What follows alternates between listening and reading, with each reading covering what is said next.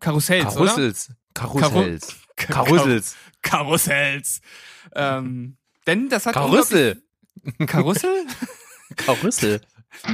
Hallo, hier ist Berg. Und hier ist Steven Herzlich willkommen. zu Steven Spoilberg.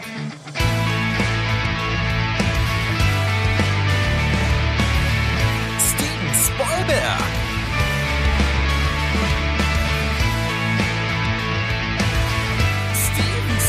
Spoilberg. Dein Podcast. Steven Spoilberg.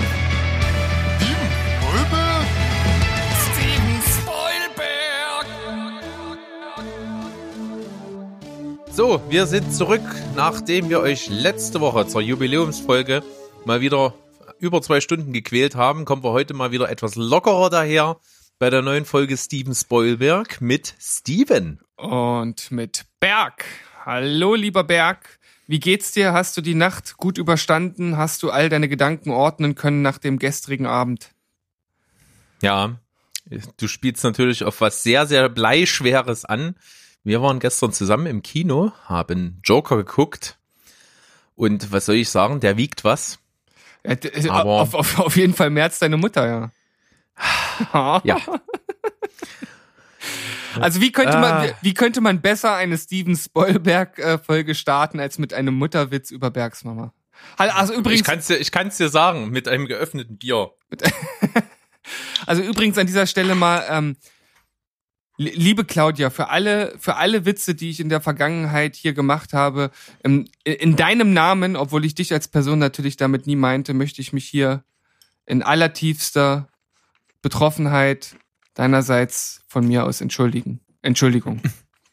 Okay, es seid ihr verziehen im Namen meiner Mama. Und ich muss hier mal was essen. Sorry, habe halt noch keine Zeit. Ja, ihr müsst nämlich wissen, Berg ist ein sehr viel beschäftigter Mann. Er ist praktisch mal hier und mal dort, nie irgendwo fest. Ein, ein Nomade der Arbeit. Ah, wie du das wieder ausdrückst. Du in dir ist ja wieder ein Poet. Ja, wie gesagt, da. manchmal funktioniert das und manchmal geht's kräftig in die Hose, aber das macht's ja auch irgendwie aus. Ja. Von daher, Gehen wir mal zur Routine wieder zurück. Ja? Ich habe ein schönes bergszynisches Filmplot-Quiz. ja, da bin ich gespannt und ich freue Ja. mich, dass es zurück ist. Ja, es ist zurück. Guck mal bei dir in Messenger. Ich schreibe es dir wieder parallel wegen deines Hörverstehen-Problems. Und das klingt immer so, als wenn ich behindert Ja, als wärst wär. du zurückgeblieben. Ja, das ist ja auch so. Und du bist Deutschlehrer, geil. Naja, okay. Ja, da, da, wundere, Ja. da wundere ich mich auch immer wieder drüber.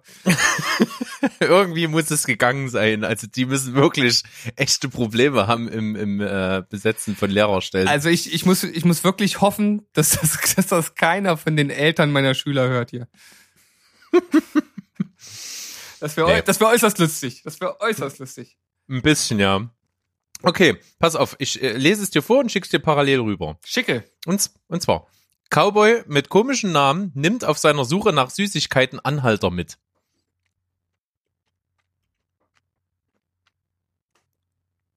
Oh Gott, oh Gott. Das ist mal eine harte Nuss, hä? Ja, na, ich dachte erst so Cowboy, okay, das ist schon ein ganz guter Hinweis. Da fällt schon mal vieles weg. So, auf der Su Suche nach Süßigkeiten.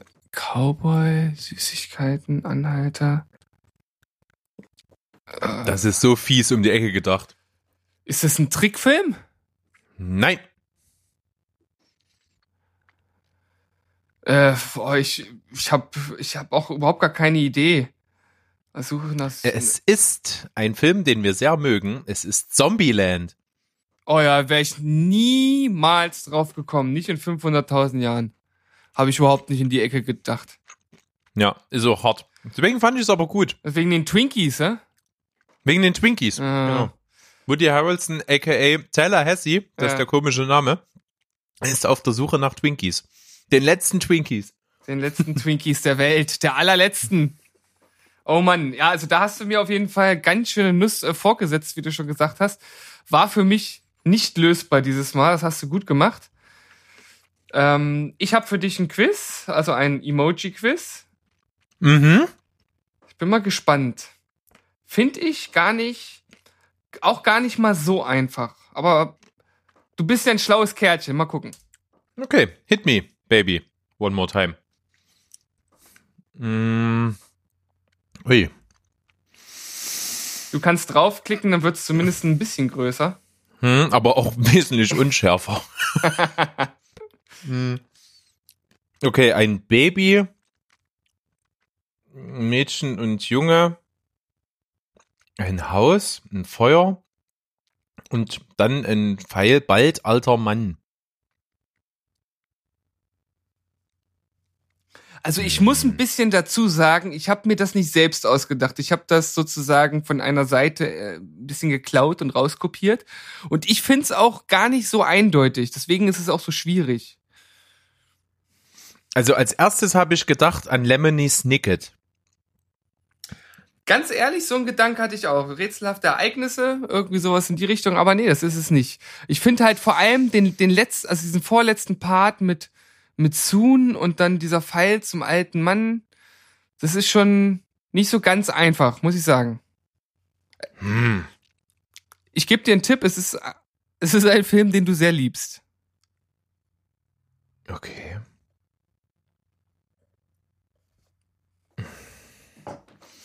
Ja, vor allen Dingen, das sind doch, das sind am Anfang ja alles Kinder, zwei Kinder und ein Baby. Ist da. Nee.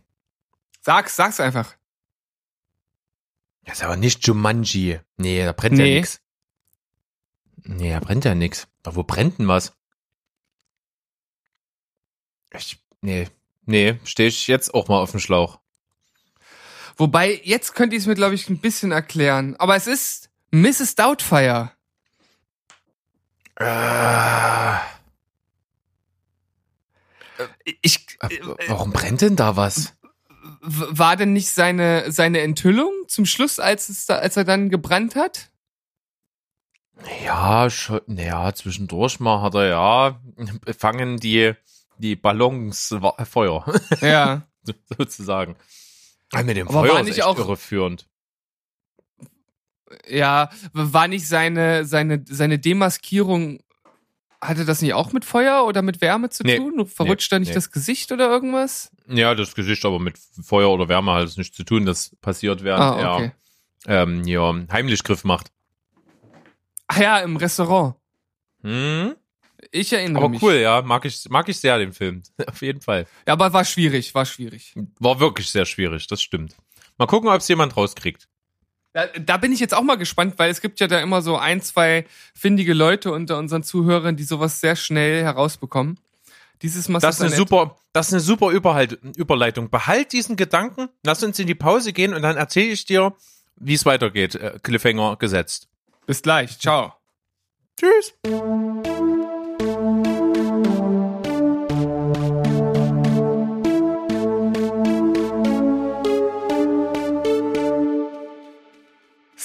Ihr lieben Mäuse, wir sind zurück aus unserem kleinen Päuschen und der Berg hat uns ja zurückgelassen mit einem kleinen Cliffhanger und ich bin gespannt wie Bolle, was er da jetzt ausgeheckt hat. Lieber Berg, hau mal raus. Es gibt ja, äh, du hast gesagt, es gibt findige Leute, die immer in den Quizzen gut dabei sind und einer von denen, der glaube ich, äh, bis alle Quizzes richtig hatte unter unseren Beiträgen, war der liebe Ralf. Und der Ralf ist ja auch selber bei ähm, äh, verschiedenen Podcasts unterwegs, ist also ein Kollege und auch ein mittlerweile treuer Zuhörer und was mich noch viel mehr freut, er hat es wahr. Er hat tatsächlich uns den Gefallen getan nach unserem Aufruf in den Instagram Stories.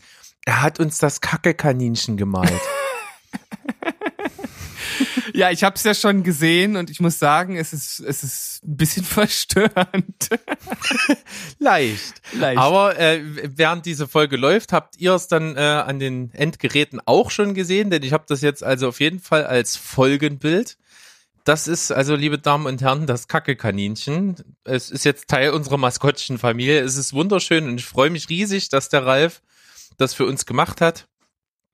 Wie gesagt, wenn ihr bei dem gerne mal vorbeihören wollt, der ist äh, auf jeden Fall mit am Start beim Podcast Popschutz, beim Podcast Die dritte Macht und bei Jules Verne's Erben und bei The Inner Child.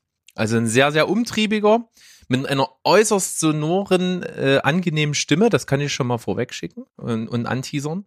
Ich wollte ich mal wollte rein. gerade schon fragen, welcher von den beiden oder welche von den beiden Stimmen äh, er denn ist, aber du hast es ja beantwortet. Und ich kann es nur bejahen, kann man sehr äh, gut zuhören. Ja. Coole Sache. Unsere Wege werden sich sicherlich podcastmäßig mal kreuzen und bis es soweit ist, erfreut ihr euch und wir natürlich uns total am Kacke-Kaninchen. Ah, das Kacke-Kaninchen. Großartig. Ja. Vielen Dank, lieber Ralf. Das hast du wirklich fein gemacht. Sehr schön. So, ich bin heute relativ unvorbereitet. Du sagtest es ja schon, ich bin irgendwie umtriebig gewesen, habe irgendwie de, in der in dem Bereich vergessen, hier irgendwie was groß vorzubereiten. Du hast aber ein paar Themchen mitgebracht. Ja, ha- hab ich das? Tatsache. Tatsache, sind das die, äh, das sind die äh, Themen, die wir verschoben haben von der letzten Folge. Ist das richtig? Ja, genau, weil wir haben ja die, die letzte Folge schon so viel gelabert wieder. Und äh, ja. Da muss ich Ach so, bevor du die bringst, äh, letzte Folge, gutes Stichwort. Wir haben ja in der letzten Folge äh, eine neue Rubrik eingeführt, das Darstellerkarussell. ja. Mit, also mit diesem wunderschönen deutschen Wort ist viel besser als Recasting oder oder äh, Alternate Draft. Also gibt's äh, ja Karussell, äh, Darstellerkarussell ist ein viel schönerer Begriff. Wir haben das gemacht für Pulp Fiction. Äh, wenn ihr das jetzt hört, haben wir das also auch schon die ganze Woche in unseren Stories auf uns Instagram oder auf Facebook schon geteilt, wie verrückt. Fühlt euch ruhig berufen, da weiterhin zu voten, wer jetzt den, die, die beste Wahl für die Darsteller getroffen hat. Also entweder Steven, unsere Gäste oder ich. Schreibt das ruhig mal in die Kommentare und dann äh, nächste Woche um die Zeit werten wir das Ganze mal aus, wer denn da der König des Pulp Fiction Castings war. Und wir werden auf jeden Fall in Zukunft öfter mal solche Darstellerkarusselle machen. Äh, Karussells oder Karusselle? Karussells, oder? Karussells. Karussells. Karu- Karussells. Karussells. Ähm, denn das hat Karussell. unglaublich- Karussell? Es, es gab mal eine, eine Vorlesung bei mir damals im äh, Studium, da musste ich einen Vortrag halten. Äh, Das war ein, äh, also ich habe ja Sport studiert und das war eine medizinische Vorlesung und ich hatte in dem, ähm, in dem Vortrag, den ich gehalten habe, das, das Wort Carotis sinus. Und ich habe immer wieder Carotissinus gesagt. Und und, und, und, und, und immer wieder mein Dozent, äh, nee, nee, das, das heißt Carotis sinus. Und ich immer nur so Kopf geschüttelt, gar nicht zugehört und immer wieder Carotissinus gesagt, bis er dann irgendwann zu mir meinte, kennen Sie das mit Blumento-Pferde? Und dann, und dann, dann hab ich's auch endlich geschnallt gehabt, wo die anderen sich alle schon beömmelt haben, was für ein Vollidiot ich bin. Und äh, ja, das hat mich da gerade so ein bisschen dran erinnert an unsere Verschiebung der Betonung hier. Das, ja, nur, das nur mal so als, als kleiner, als kleiner Fun Fact am Rande. Ja, Sprache ist präzise, sage ich immer, und auch äh, Aussprache ist sehr präzise. Ja, vor, vor allem äh, unsere deutsche Sprache. Also wer sich schon mal mit anderen Sprachen beschäftigt hat, der weiß, dass das gar nicht so einfach ist. Ja. So. Gut, das Wovor- war also kurz mein Beitrag, nochmal der Hinweis, äh, haut nochmal ordentlich in die Tasten und votet, was das Zeug hält. Und dann werden wir ja sehen, wer hier die, den besten Cast am Start hatte. Ah ja, genau, da waren wir gerade. Ich, ich war so vom Thema ab, dass ich schon völlig vergessen hatte, wie wir überhaupt äh, jetzt in diese Richtung gesteuert sind.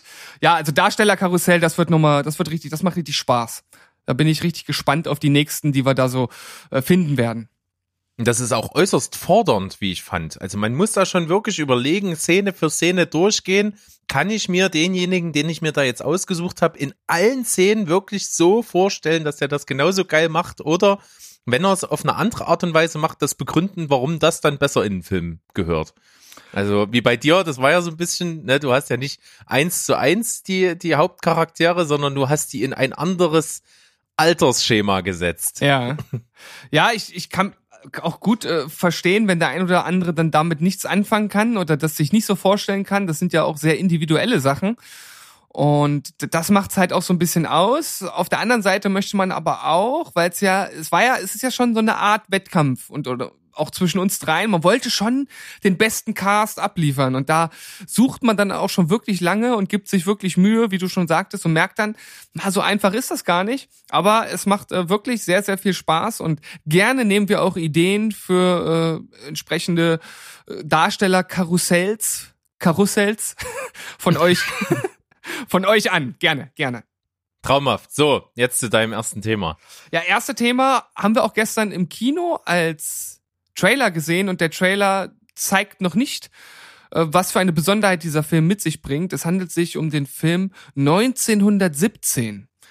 Der ein oder andere unter euch wird vielleicht den Trailer auch schon gesehen haben. Es handelt sich um einen Kriegsfilm und zur Abwechslung ist es mal nicht der Zweite Weltkrieg, den wir ja gefühlt irgendwie in ja neun von zehn Kriegsfilmen vorgesetzt bekommen, sondern es handelt sich um den Ersten Weltkrieg und 1917 lässt es ja schon vermuten, dass es sich halt um den Ersten handelt. Das sieht schon im Trailer sehr interessant aus. Ich bin eigentlich gar nicht so der Kriegsfilm-Fan, aber nachdem ich jetzt gehört habe, dass es sich ähnlich wie bei Birdman um einen One-Shot-Film mit versteckten Schnitten allerdings äh, handelt, ist dann doch meine Aufmerksamkeit um einiges gestiegen. Und nachdem ich jetzt den Trailer zum zweiten Mal gesehen habe, muss ich sagen, ich bin da ein bisschen geil drauf. Ja, äh, der wird ja auch, was ich witzig finde, im Trailer beworben mit der Regisseur von James Bond. Und dann kommt erst äh, Sam Mendes, als, als hätte der Mann nichts anderes auf die Reihe gebracht als diesen äh, Regisseur von James Bond. Genauso finde ich das witzig jetzt bei der Ankündigung von Zombieland 2, wenn da immer im Vorspann steht, der Regisseur von Venom. Und ich denke mir dann immer so, ist das jetzt eine Drohung? ja, also bei manchen Filmen muss man das ja fast so auffassen. Ja, aber gut, sei es drum, 1917 habe ich den Trailer jetzt schon unzählige Male in der Sneak gesehen, weil der jetzt äh, sehr häufig beworben wird in den äh, Trailern vor der Vorführung. Und muss sagen, mir gefällt das auch vom Look her. Mir gefällt das auch von äh, vom Cast. Ne? Es ist äh, Benedict Cumberbatch, glaube ich, mit dabei. Colin Firth. Benedict Cumberbatch. Cumberbatch. Ah. Kummer, Kummermatsch. Kummermatsch. Kummermatsch. Ja, sind wir wieder bei Between Two Ferns. Wir sollten mit diesen Deep Insider Witzen aufhören. Ja, aber ich muss ja einfach jetzt jedes Mal, wenn irgendjemand äh, Benedict Cumberbatch sagt, muss ich halt immer daran denken. Es ist so, es ist so wie, als wenn Glas in meinem Kopf zerbrochen wäre. Naja, gut, Ja, mach weiter, stimmt. mach, mach weiter. Ja, also äh, gute Leute am Start. Wirkt spannend durch die Art, wie es dann natürlich gedreht ist mit diesen Kamerafahrten und diesen langen Shots. Natürlich umso interessanter und ich bin gespannt. Mal sehen, ob der vielleicht sogar mal in der Sneak kommt. Ansonsten ist so ein Kriegsfilm ja durchaus von der Art und Weise und von wie es aufgezogen ist her, äh, schon bietet sich das für so einen, für so einen Kinobesuch an. Ja, auf jeden Fall. Also Kino ist ja nun mal auch dazu da, die technischen Möglichkeiten, die so ein modernes Kino hat, halt zu nutzen und einen damit zu bombardieren im wahrsten Sinne des Wortes. Ähm, dicker Sound, fette Leinwand, das ist bei einem Kriegsfilm natürlich äh, schon wichtig, um halt noch mehr in das Geschehen reingezogen zu werden. Und von daher ist er schon ein Stück weit, würde ich sagen, notiert. Vielleicht auch für ein kleines Date zwischen uns beiden Süßen. Ja, das ist immer wieder schön. Ja. Genau wie gestern, das war auch sehr schön. Gut, also der Film ist vorgemerkt. Wenn ihr noch nichts davon gehört habt, schaut euch den Trailer an. Äh, Da kommt, denke ich, was ziemlich Großes auf uns zu. Ja. Das andere, was ich noch mitgebracht hatte und was wir letzte Woche nicht mehr besprochen, äh, besprechen konnten, so rum, äh, die Oscars stehen ja auch schon ja nicht wieder vor der Tür, aber es geht natürlich wieder so Richtung Oscars so langsam. Es wird also das ein oder andere schon diskutiert und in diesem Zusammenhang habe ich auch gelesen, nach meiner äh, letzten Sichtung von Systemsprenger, dass eben dieser für den deutschen Beitrag des besten fremdsprachigen Films eingereicht wurde. Wer unsere letzte Sendung gesehen hat, der weiß, dass ich von diesem Film äußerst begeistert war und auch wenn ich so das Internet durchforste, kommen dort im Grunde genommen nur gute bis sehr gute Kritiken zum Vorschein. Der Film ist wirklich, wirklich gut. Allerdings wird jetzt schon von vielen gesagt, bei den Oscars wird er einfach aufgrund der sehr äh, ja systembezogenen Thematik, also System im Sinne von wie geht man mit solchen Systemsprengern in Deutschland um, wahrscheinlich in Amerika eher wenig Chancen haben. Die Zeit wird zeigen, ob das am Ende auch wirklich so ist. Ich kann mir schon vorstellen, dass es schwierig wird, trotz der hohen Qualität des Films, aber ich finde es erstmal schön, dass es der Film überhaupt dahin geschafft hat und man muss ja auch mal äh, festhalten, das ist überhaupt erst der erste Film der Regisseurin. Also das ist schon eine gehörige Leistung. Auf jeden Fall. Aber das ist ein gutes Thema, wenn man so drüber äh, nachdenkt mal, was das so bedeutet in Amerika, wo eben diese Filmlandschaft o- oder dieses äh, na, Oscars Filmverleihung und so halt eben ein bisschen anders ticken von Bewertung her, denn Ähm, das hängt ja auch mit deinen moralischen Gefügen und so weiter zusammen, wie du schon sagst. Das sind Tabuthemen, die hier durchaus mit angesprochen werden, die bei uns anders äh, in der Gesellschaft betrachtet werden als eben zum Beispiel jetzt eben in, äh, in den USA. Und da hat man oft das Problem, dass so gerade Tabuthemen äh, dann, wenn sie in Filmen verarbeitet sind, nicht gerne angeguckt werden und dass dann dementsprechend auch die Zuschauerzahlen nicht hoch sind und äh, solche Filme dann floppen. Siehe zum Beispiel ähm, den äh, größenwahnsinnigen Till Schweiger, der sich gedacht hat, boah, hierzulande mit Honig im Kopf ein Riesenerfolg gelandet, gehe ich mal rüber und mache das amerikanische Remake gleich mal selbst in, in meiner Selbstverliebtheit und ist damit wirklich mit Vollgas gegen die Wand gefahren, weil es einfach ein absolutes Tabuthema ist, was sich dort kein Schwanz angucken will. Und dann am Ende sich noch hinzustellen nach so einer herben Niederlage und zu sagen, ja, die verstehen das alles nicht und der Film ist Kunst und der ist toll und naja, das ist halt Till Schweiger, das ist für mich irgendwie ein Hohlroller, ich mag ihn nicht. Und aber damit muss man rechnen, da, da ticken die Ohren anders und ja. ähnlich ist es vielleicht dann bei Systemspringer auch. Also ich könnte mir noch vorstellen, was dort vielleicht ganz gut ankommt. Ich hatte das ja in der kleinen Inhaltsangabe so ein bisschen herausgearbeitet, dass dieses Mädel, um das es dort geht, dass das halt von, das wird ja von einer ähm, Wohngruppe in die andere geschoben, möchte nicht zur Schule gehen und ist wirklich schwieriger Fall und keiner weiß so richtig, wie es weitergeht. Und dann gibt's halt diesen Schulbegleiter, der sagt, ich gehe mit ihr jetzt drei Wochen in den Wald.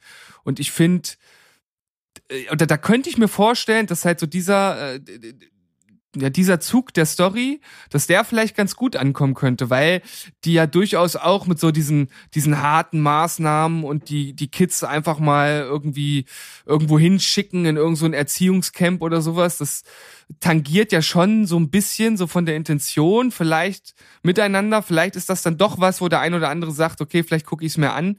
Aber natürlich, wie du schon sagtest, ist das insgesamt ein Tabuthema und ähm, es spielt ja auch nur zu einem guten Drittel wie gesagt, dort im, im Wald und es gibt halt auch viele andere Sachen, die dann dort wieder in so eine ähnliche Kerbe spielen, wie das vielleicht auch bei äh, Honig im Kopf der, der Fall war. Von daher denke ich auch, letzten Endes sind die Chancen wahrscheinlich eher gering. Aber ich lasse mich überraschen. Vielleicht werden wir ja alle überrascht. Ja, so machen wir's. Wir warten ab. Und dann sind wir mit dem Thema jetzt erstmal durch und kommen zu unserem Hauptthema für heute. Natürlich angelehnt an unsere gestrige Kinositzung. Und zwar haben wir uns Joker angeschaut. Und das ist ein Film, der im Vorfeld auch viel diskutiert wurde oder nach den ersten Sichtungen, ähm, dass er wohl sehr, sehr gewaltverherrlichtend ist und äh, glorifizierend nahezu und dass verschiedene Warnungen ausgesprochen wurden, verschiedene Angstszenarien aufgebaut wurden, dass irgendwelche Attentäter wieder in Kinos Amok laufen würden, wie es damals ähm, zur Zeit von The Dark Knight Rises war, wo einer eben äh, mit einer Waffe im Kino eben aufgetaucht ist und dort äh, über 70 Menschen verletzt und auch äh, einige Leute getötet hat. Davor hat man Angst und das wirft natürlich die Diskussion auf Gewalt in Filmen, Gewaltdarstellung in Filmen. Darf man das? Wenn man es macht, muss man es kommentieren? Muss man es nicht? Wie ist da die Rolle? die Aufgabe von Filmen und wie stehen wir so dazu? Das ist eben das Thema, was uns heute vielleicht beschäftigen soll. Ja, das ist ein ziemlich umfangreiches Thema, wie ich finde. Und vielleicht könnte man ja versuchen, da mal so ein bisschen systematisierend dran zu gehen. Also ich habe mir äh, überlegt, ja, was für grobe Gewaltkategorien gibt es denn so in Filmen? Und äh, das ist jetzt natürlich nichts Abschließendes, das ist nur das, was mir dazu eingefallen ist. Also erstmal würde ich sagen, es gibt Filme, die Gewalt realistisch darstellen, ähm, auch brutal, aber nicht zum Selbstzweck. Und da würde ich jetzt zum Beispiel Joker eingruppieren. Ja, dann gibt es Filme, die wollen einfach nur Brutalität zeigen, um zu schocken, also Gewalt zum Selbstzweck. Und dann würde ich noch so eine dritte Kategorie mit einführen, äh, die ästhetische Gewalt. Also Gewalt, die schon, äh, ja, die schon explizit auch zelebriert wird, so einen gewissen Selbstzweck hat, weil sie halt deutlich dargestellt wird, aber auf eine kunstvolle Art und Weise. Da würde ich jetzt zum Beispiel 300 mit reinnehmen. Also das sind so die drei Kategorien, die ich habe oder die ich für mich rausfiltern konnte.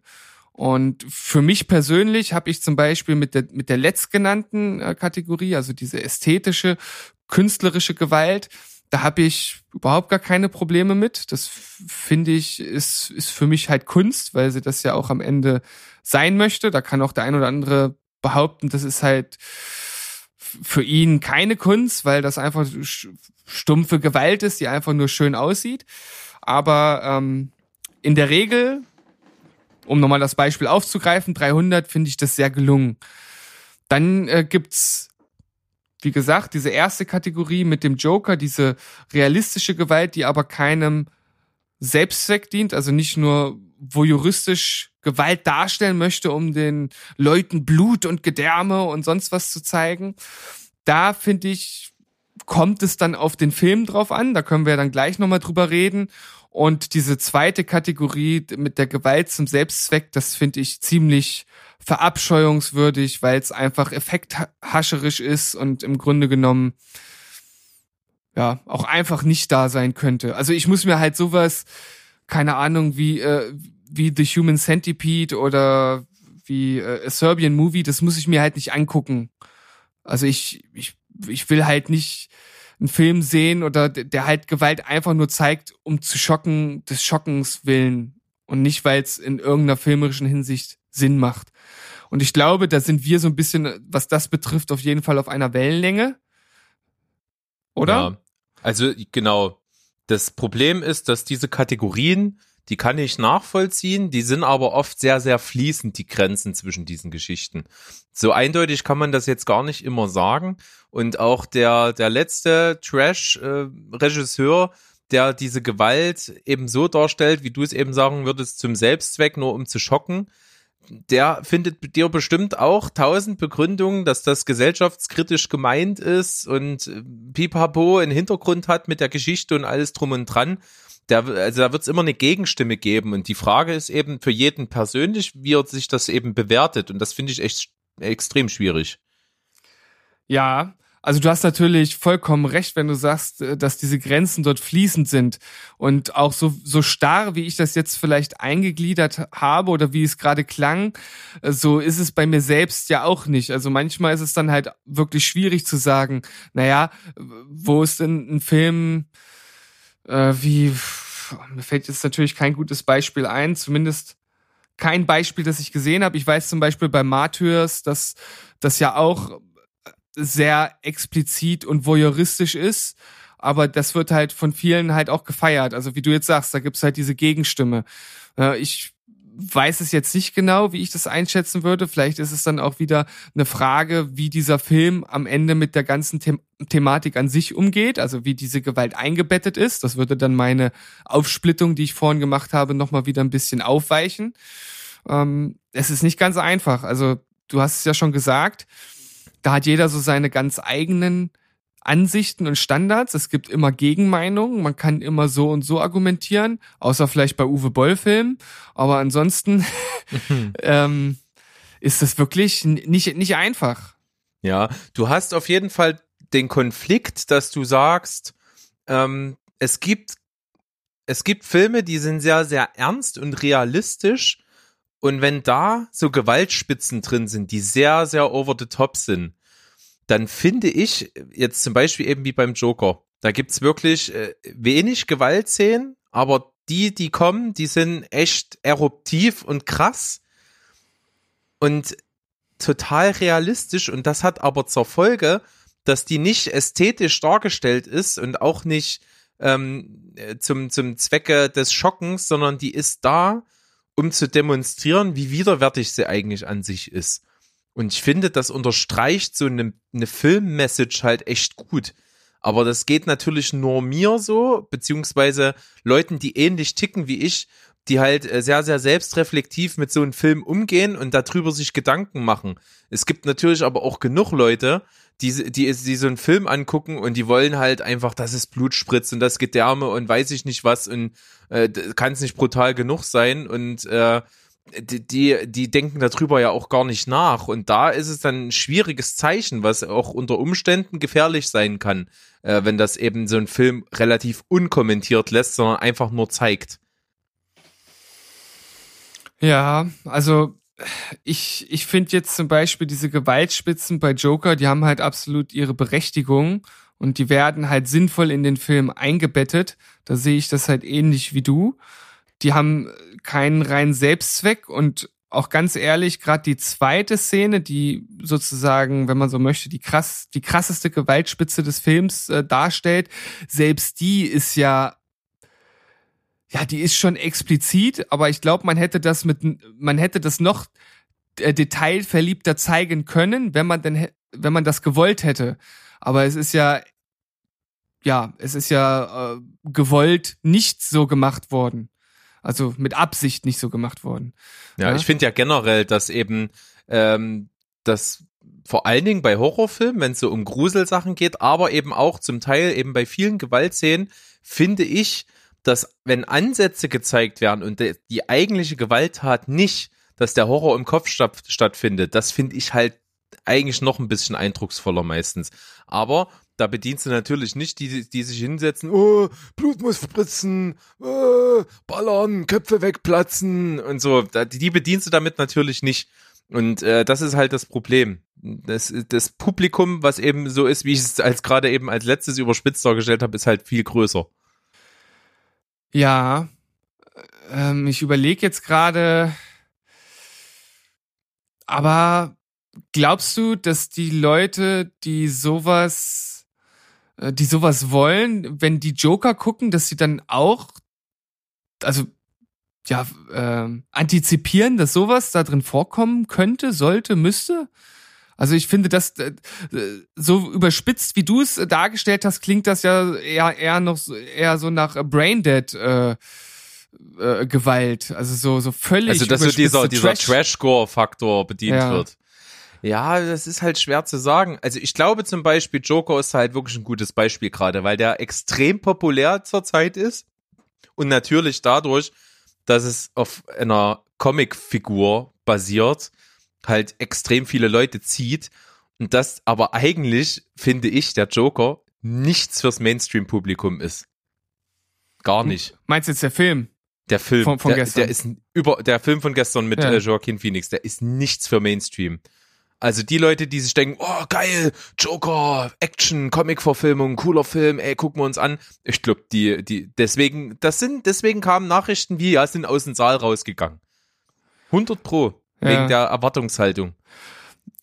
Ja, ich glaube, das zum einen und zum anderen äh, hast du ja nicht nur die Leute, die du jetzt gerade beschrieben hast, sondern du hast halt auch die Mainstream-Gucker, die sonst dann vielleicht Batman oder so geguckt haben, der ja bei weitem nicht diesen Brutalitätsgrad aufweist äh, und die einfach solche Gewalt wahrscheinlich nicht gewohnt sind. Und es gab ja die Nachrichten, dass auch welche aufgrund der Gewalt gegangen sein sollen aus dem aus dem Saal, was ich jetzt persönlich nicht nachvollziehen kann, aber wir haben dann da wahrscheinlich auch einfach den, den Anker etwas anders gesetzt, was die Gewalt angeht. Aber ich denke, so dieses, dieses typische Mainstream-Publikum, was sonst dann, ja, nur die anderen gängigen Superheldenfilme guckt, äh, es könnte dann tatsächlich schon schockiert sein. Und wir sagen dann halt einfach so, ja, ja, es ist halt, es ist halt gewalttätig. Es ist, ja, und es ist halt absolut, wie du schon gesagt hast, mehrfach logisch im Zusammenhang mit dem Film. Es ist äh, nicht total zum, zum Schauwert verkommen, sondern es sind halt A, nur wenige Szenen und B, die total äh, logisch und passend und trotzdem auch irgendwo überraschend, aber hängen extrem mit der Story zusammen. Ja. Und du siehst halt hier, du darfst nicht vergessen, du siehst bei dem Film ein, einfach ein, ein Charakterdrama über, über einen Typen, der psychisch krank ist. Ja. Das hat also nichts mit Comic-Verfilmung zu tun. Oder ganz wenig nur. Und ich glaube, dass, äh, das hat viele überfordert. Das hat auch dazu geführt, einfach, dass falsche Erwartungshaltungen vorliegen. Und äh, was du gesagt hast, äh, es gibt wirklich Leute, die so explizite Gewalt in Filmen nicht abkönnen. Die das kategorisch ablehnen, weil sie es nicht sehen wollen. Also ich, ich kenne auch äh, jemanden, der ähm, sagt, wenn sowas in einem Film vorkommt, ist er scheiße. Mhm. Egal wie, wie gut alles andere ist, ne, der sagt halt, nee, das will ich nicht sehen, das mag ich nicht und ja, dann ist eben vorbei. Und das ist halt, ja, muss man respektieren, ist halt eben so. Ja, ja, wie du sagst, das, das muss man halt einfach hinnehmen, wenn derjenige das so sieht. Ist das seine Meinung? Die kann man ihm ja schlecht absprechen. Es ist dann halt natürlich nur schade, dass dann äh, solche Filme wie gestern dann so kategorisch abgelehnt werden. Also weil das äh, macht ja den Film an sich nicht schlechter, wenn man am Ende 30 Sekunden drin hat, die halt einem nicht zu sagen. Ja, Drive ist zum Beispiel auch ein sehr gutes Beispiel dafür. Mhm. Hast du, hast du gesehen? Nee, immer noch nicht. Du nicht gesehen. Du und ich, ich nicht Wie habe ich gesehen. denn das gerade gesagt? Du nicht Drive gesehen. Du nicht Von Drive Nicolas Winding Reffen mit Gosling in Hauptrolle. Ist das jetzt, ist das jetzt schon, ist das jetzt schon ein bisschen rassistisch, so ein bisschen Nein, alltagsrassistisch? nein, Nein. nein, nein, ich, nein, nein. Nein, nein, nein, nein. Oh Gott. Nee, ganz schnell weiter. Äh, da ist es auch so, äh, ganz ruhig erzählter Film, der viele würden sagen, komplett stinklangweilig ist. Ich sag halt, der ist mega geil, spannend erzählt und mit einem extrem getragenen Spannungsbogen und der hat auch so kleine, extrem explizite Gewaltszenen drin.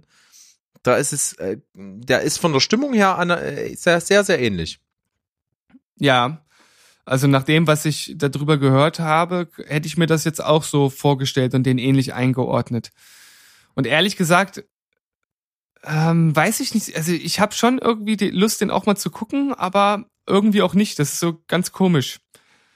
Ich kann's, Ja gut, kann's weil du ja auch die anderen Nicolas Winning Reffen Filme kennst. also Ja, zumindest gut, äh, manche gesehen und manche vom Hören sagen. Also äh, unser beider Kinoerlebnis bei Only God Forgives, der auch äh, sehr gut in die Thematik passt, weil der extrem brutal ist. Aber der fällt bei dir, glaube ich, in die letzte Kategorie, die äh, extrem ästhetische Gewalt hat. Ja, das war einfach ein, ein, ein, ich weiß gar nicht, wie soll ich das sagen, ein, ein Arthouse-Gore, äh, Ps Psychogramm-Film. Schwierig. Psychogramm. ja, okay. Psychogrammfilm schwierig. Machen wir so, äh, gebe ich dir recht. Also der ist halt sehr, sehr arthouse und trotzdem ähm, in seiner Symbolhaftigkeit verpackt eben in Gewalt extrem speziell, genau wie The Neon Demon, auch vom selben Regisseur. Und ja, dazu von dem Regisseur ist halt eben auch Drive, der etwas anders ist, also der nicht so diese ästhetische Gewalt in den Vordergrund stellt, sondern eher andere mh, getragene, dramatische Spannungsbögen hat und eben die Gewalt nur als kleinen, kleine Eruption eben mit einflechtet. Das kann man eben sehen, wie man will. Ob es das jetzt unbedingt braucht bei einem Film, der keine Ahnung, äh, zwei Stunden geht, ob man da wirklich die zwei Minuten explizit krasse Szenen braucht, damit der Film halt gut ist oder ob man es nicht auch weglassen kann. Das ist eben Teil jetzt der Diskussion und das ist eben äußerst schwer zu bewerten. Für mich persönlich macht es eben immer im Kontext dann Sinn in, in, in den Beispielen und deswegen finde ich es halt auch gut und das ist auch das, was mir die Message und ähm, das Gezeigte halt viel besser rüberbringt. Wenn so eine, wenn auch so eine abstoßende Gewalt wertungsfrei mir auf dem Bildschirm präsentiert wird, dass einfach das Gezeigte halt viel mehr Gewicht kriegt. Und genauso ist es auch beim Joker. Also der ist halt extrem, ich habe es vorhin gesagt, der wiegt was. Also wir waren danach völlig platt und völlig sprachlos irgendwie, weil die diese Anspannung und diese Intensität so brutal ist und sicherlich auch durch die krassen Szenen, die ab und zu mal kommen, das äh, macht für mich ein Filmerlebnis aus. Ja, also ich gehe auf jeden Fall, was jetzt das Beispiel betrifft von gestern mit Joker, da natürlich absolut mit. Da sind wir auf einer Wellenlänge und ich finde halt, dass das so in dem Film absolut Sinn gemacht hat. Die Frage ist ja jetzt folgende, die du auch vorhin schon mal so ein bisschen in den Raum gestellt hast. Und das macht Joker halt auch, er lässt all das, was in dem Film passiert, unkommentiert. Und ich sag mal, für uns als, als, als mündige, klar denkende Bürger und das, wie die meisten anderen auch, die können das einordnen, aber was macht man mit den Leuten, die das halt nicht können? Es ist natürlich wieder so eine Frage, die geht so ein bisschen in, in Richtung äh, Horst Seehofer mit seiner Aussage zu den Gamern, was wir irgendwie jetzt auch schon 5000 Mal in den letzten Jahren hatten.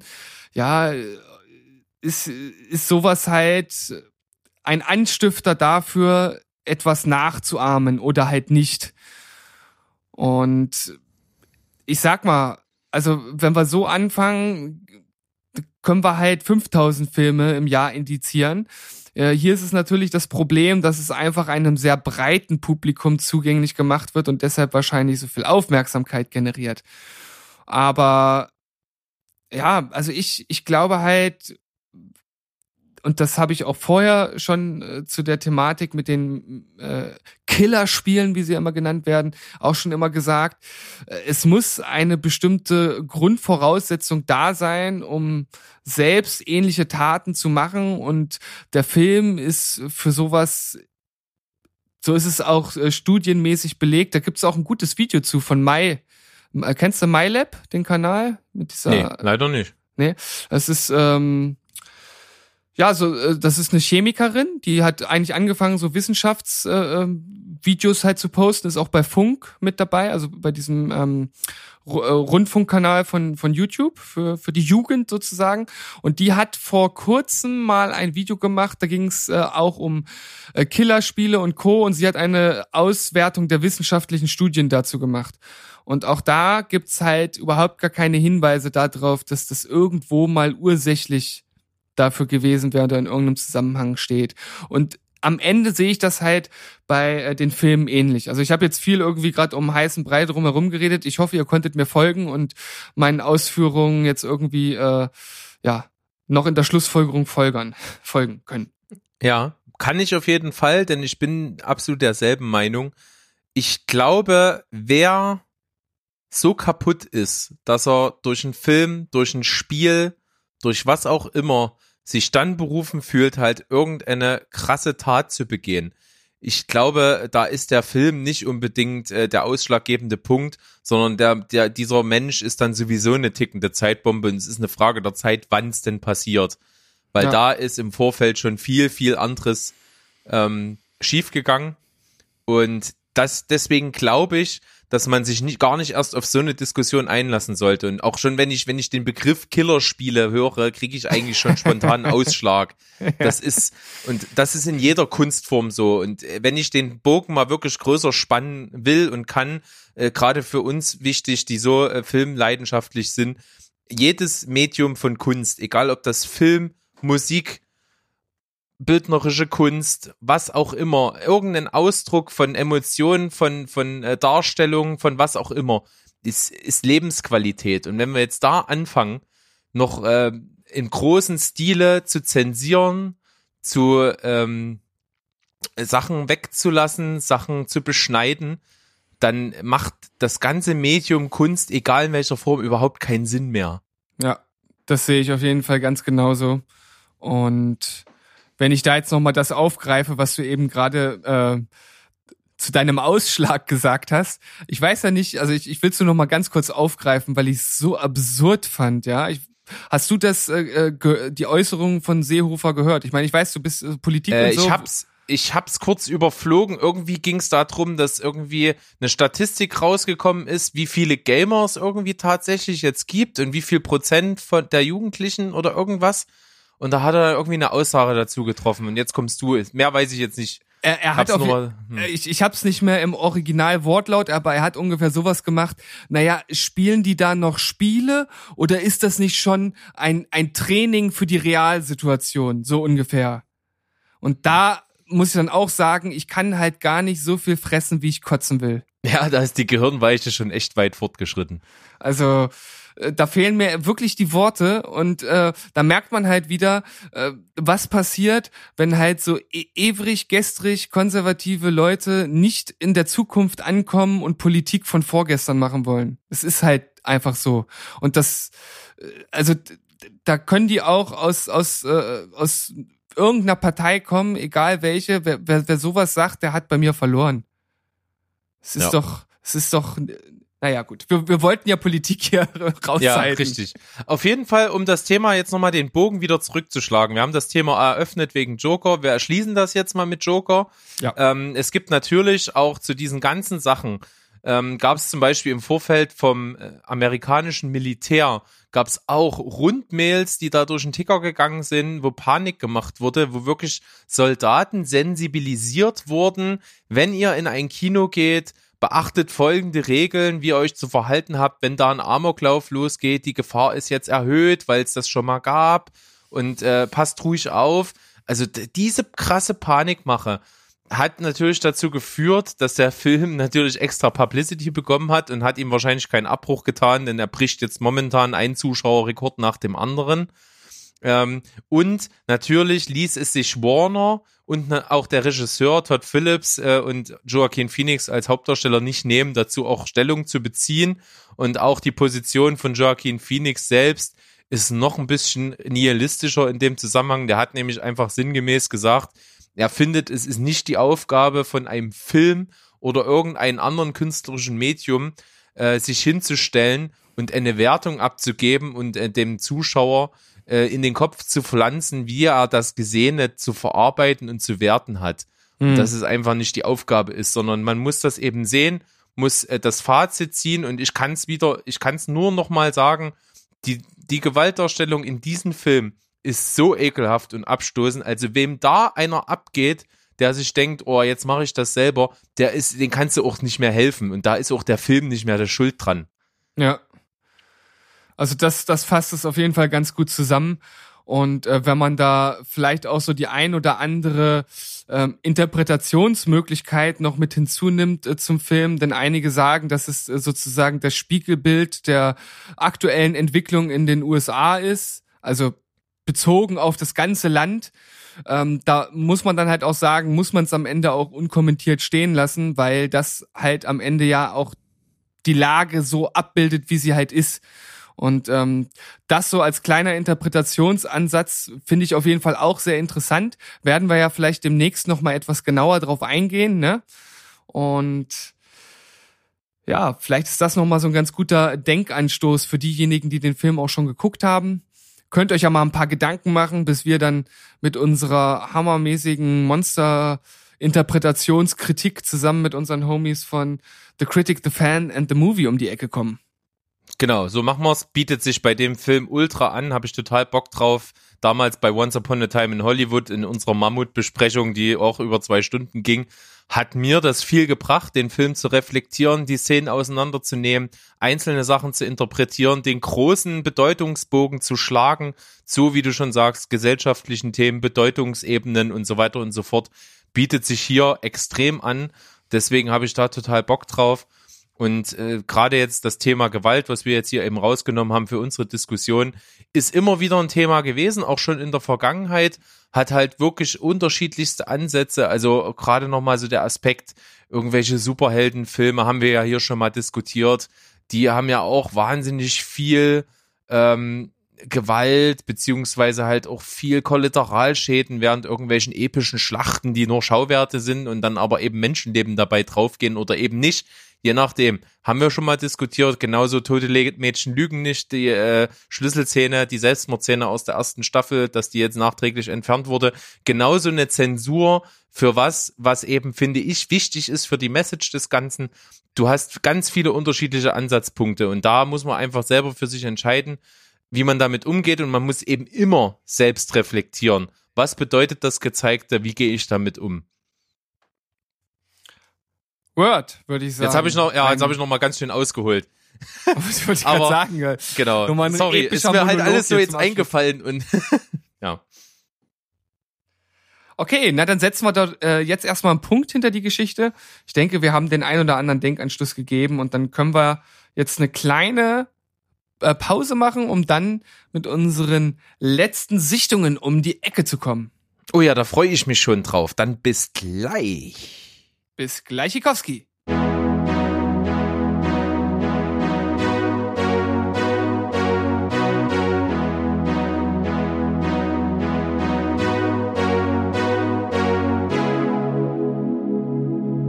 Rums, Bums, zuck die Bumm. Wir sind zurück mit unseren letzten Sichtungen. Jetzt geht's richtig rund. Wir haben das ein oder andere für euch im Gepäck und könnten eigentlich sofort starten, oder? So machen wir das. Und äh, wir haben es jetzt mehrmals erwähnt. Wir haben ja auch jetzt im letzten Blog schon mal viel drüber gesprochen. Wir haben Joker gesehen. Wer das noch nicht mitbekommen haben sollte innerhalb dieser Folge. Wir haben das gemacht. Wir, ich würde sagen, wir setzen den ganz am Ende unserer Besprechung und äh, fangen dann mal an Ja. Und gucken, wann wir fertig werden. Also äh, wir können ja auch unsere Besprechung hier in unserem Podcast diesmal ein bisschen kürzer halten, um dann auf unsere Extra-Folge zu verweisen. Ja, das versuchen wir mal hinzubekommen. Ist schwer bei so einem Film, aber dazu später mehr. Was hast du geguckt alles? Ich bin äh, relativ durchschnittlich unterwegs. Ich habe insgesamt mit Joker zwei Filme und eine Serie abgeschlossen. Ja, also ich könnte ja mal anfangen mit dem, was ich zurzeit gucke, aber noch nicht äh, ganz durch bin. Also ich habe jetzt mittlerweile fast äh, die erste Staffel von Parks and Recreations äh, geschafft und äh, muss sagen, dass es mich immer noch äh, sehr gut unterhält. Ich habe gehört, dass die zweite Staffel dann äh, deutlich lustiger sein soll und mehr noch den eigentlichen Kern des Humors dann ausbildet, was mich jetzt immer noch an, an diese Serie so besonders bindet, sind immer diese Situationen äh, der Fremdscham. Also es gibt halt immer wieder so Situationen, äh, wo die Hauptcharakterin halt reingerät und sich eigentlich so, es ist so ein bisschen wie, wie, wie Pastewka, würde ich fast sagen. Also so die, diese Selbstüberschätzung, jetzt alles richtig machen zu wollen, um dann halt eigentlich alles falsch zu machen. Und man äh, als, äh, als Zuschauer offenen Auges sozusagen in die Katastrophe reinläuft und das macht so ein bisschen, bisschen den Reiz halt aus. Ich glaube, das gefällt nicht jedem, aber ich finde, äh, das ist ein sehr spezieller Humor, den ich sehr mag. Und äh, deshalb bin ich da vor allem dann auch auf die zweite Staffel gespannt äh, und ich stehe jetzt kurz davor. Das wäre also das Update zu Parks and Recreations. Und dann haben wir äh, äh, hier How to Sell Drugs Online weitergeschaut, noch nicht ganz zu Ende geschaut, aber gefällt mir immer noch sehr gut.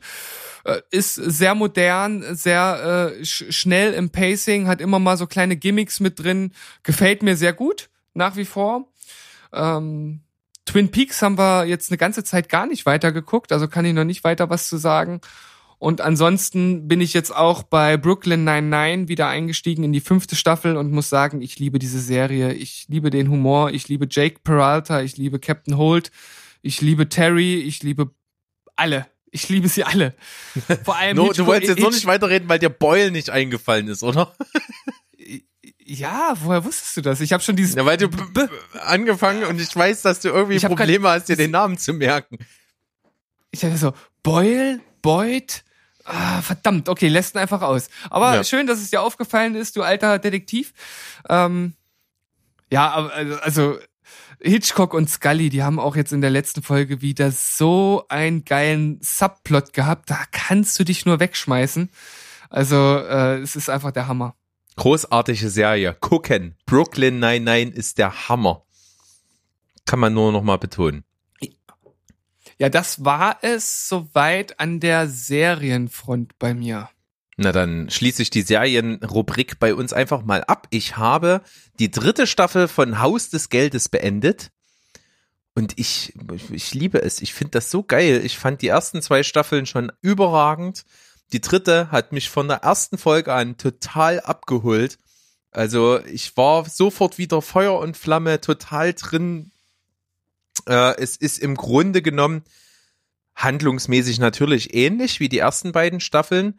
Es geht also im Prinzip um einen einzigen Überfall, sage ich mal, der eben minutiös mit allen Eventualitäten durchgeplant ist und wie das Ganze während des Zeigens immer wieder aufgedröselt wird in, in die Bestandteile. Also es passiert erst was und du denkst, und, und dann wird das doch plötzlich gelöst und dann kommt so danach die Auflösung, wie in der Teambesprechung das Ganze eben schon vorausgesehen und geplant wurde.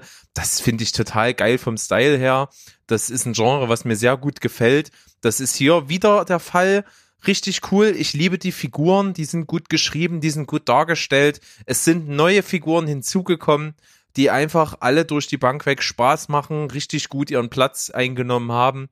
Und das Einzige, wenn ich was bemängeln müsste, ist, dass die Staffel einfach nur mal nur acht Folgen hat und mit einem Mörder-Cliffhanger endet, der so offen ist, dass also auf jeden Fall die vierte Staffel äh, da Arbeit tun muss, um das aufzulösen. Und äh, jetzt ist halt wieder Warten angesagt. Und das ist echt eine Quälerei, aber wird sich am Ende, denke ich mal, sehr, sehr lohnen. Ich freue mich riesig drauf und habe der dritten Staffel 8,5 von 10 gegeben.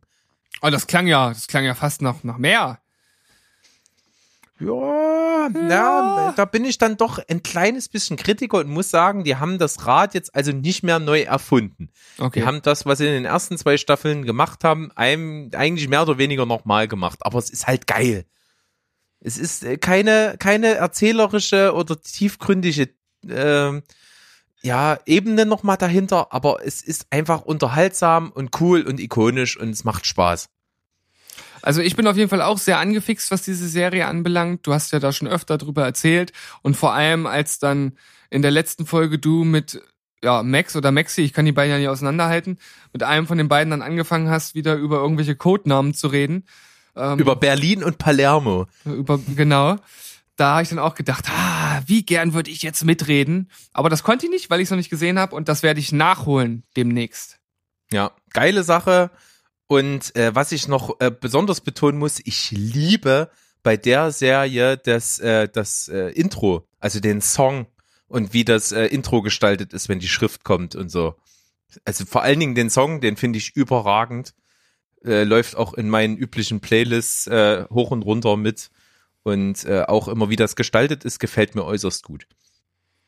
Ja, ne, das äh, nehmen wir uns jetzt auf jeden Fall mal mit ins Bettchen für die nächste Session, für die nächste Genau. La Cook-Session. Casa del Papel. Ich kann kein Spanisch, aber ich habe es einfach mal ausgesprochen. Ja, also es ist sehr gut, trau dich. Immer einfach, einfach machen und nicht nachdenken, das finde ich gut. Genau, dann denk einfach mal nicht nach und hau mir den nächsten Film, den du geguckt hast, um die Ohren. Ja, äh, jetzt kommt eine äh, Premiere, was unseren Podcast betrifft. Und zwar ist das der erste Film, den ich in, äh, im Rahmen des äh, Telestammtischs geguckt habe. Und Berg, du kannst ja äh, bestimmt mal ganz kurz zusammenfassen, worum es sich beim Telestammtisch handelt. Der Telestammtisch ist auf jeden Fall ähm, eine Vereinigung, die sich auf die Fahne geschrieben hat, Filme, bevor sie rauskommen, zu besprechen. Die haben also wirklich pro Woche irgendwie 10, 15 einzelne Filmbesprechungen in Form von Podcasts, zu jedem Film immer irgendwo so zwischen 5 bis 15 Minuten, je nachdem, was es eben zu so einem Film zu sagen gibt. Und dort sind wir jetzt reingeschlittert, sind Teil der Familie geworden haben jetzt also auch immer mal die Möglichkeit, Filme vor Veröffentlichung zu sehen und dann mit den lieben Kollegen dort zu besprechen.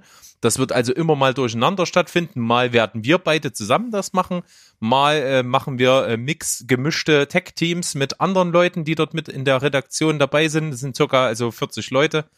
Das macht sehr großen Spaß. Da sind viele enthusiastische Menschen mit dabei.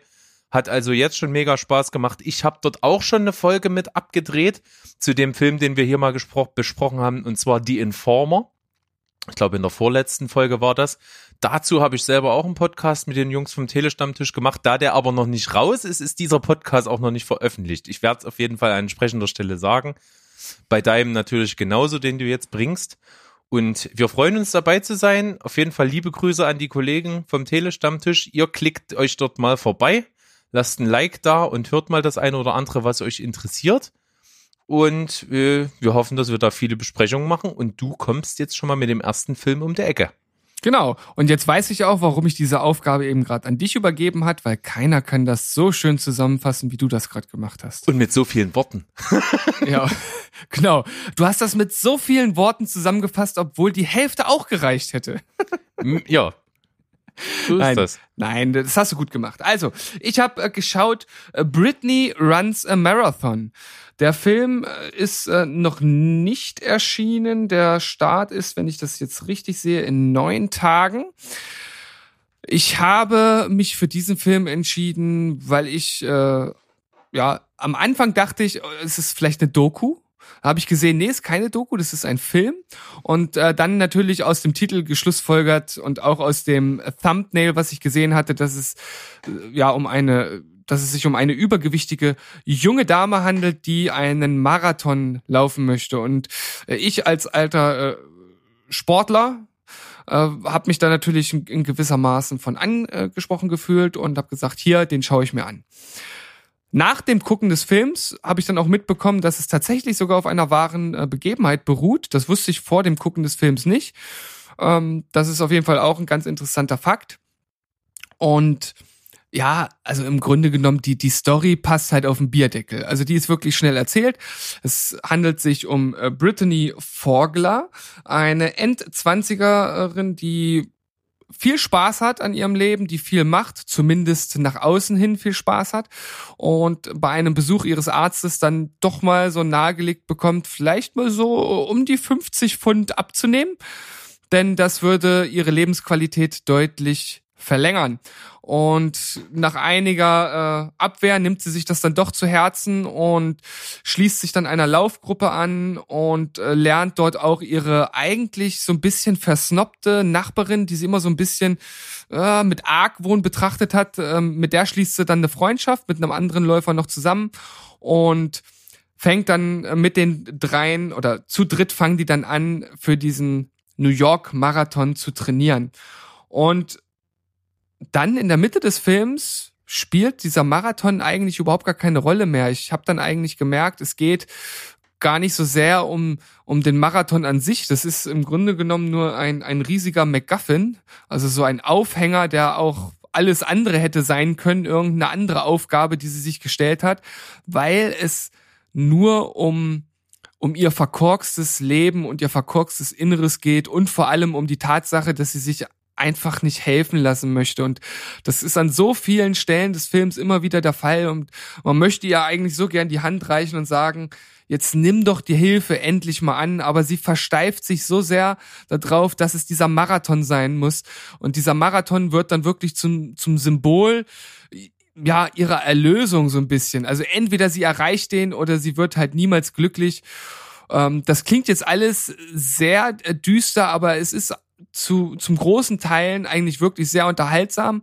Und das liegt vor allem an der Hauptdarstellerin, also die wirklich so sympathisch und so herzhaft rüberkommt. Und das hat man schon in den ersten fünf Minuten des Films gemerkt.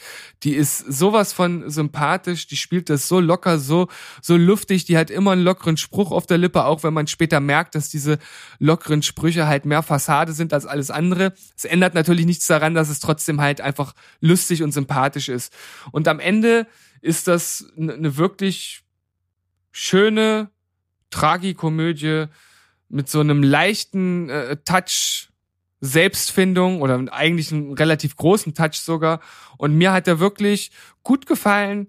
Ähm, das ist für dich, glaube ich, auch so ein typischer Sonntagsnachmittagsfilm. Äh, bewertet mit einer 7 von 10.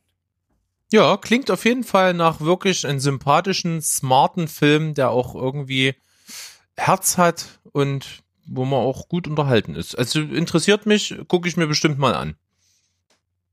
Coole Dann Sache. jetzt schon mal rüber zu dir, wa?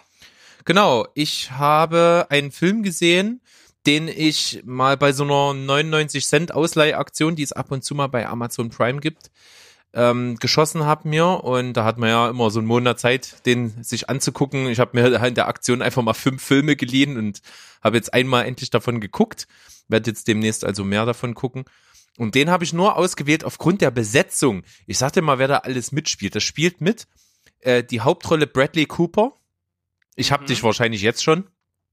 ähm, dann spielt Sienna Miller die weibliche Hauptrolle. Es spielt noch mit ähm, Yuma Furman in einer kleinen Rolle, Emma Thompson in einer kleinen Rolle, dann Omar Sy, der hier äh, aus ziemlich beste Freunde. Ja. Der, äh, der spielt mit. Äh, und also das waren so die bekannten, so ein, zwei Gesichter kamen mir noch bekannt vor, aber das sind im Grunde genommen die, ähm, die den Film führen. Und, und zwar heißt er Im Rausch der Sterne.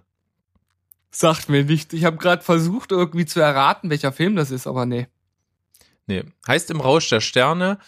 Ähm, Story ist folgende: Bradley Cooper ist ein Typ, der seit seinem 17. Lebens Entschuldigung, seit seinem 17. Lebensjahr ähm, im Bereich Gastronomie arbeitet halt und sich hochgearbeitet hat, Riesentalent besitzt und sich dann ähm, zwei Michelin-Sterne erkocht hat, was ja wirklich, also echt schon das Nonplusultra ist, schon einen zu kriegen, da muss man halt ein krasser Motherfucker sein, aber um zwei zu kriegen, ist man halt schon Jedi-mäßig unterwegs.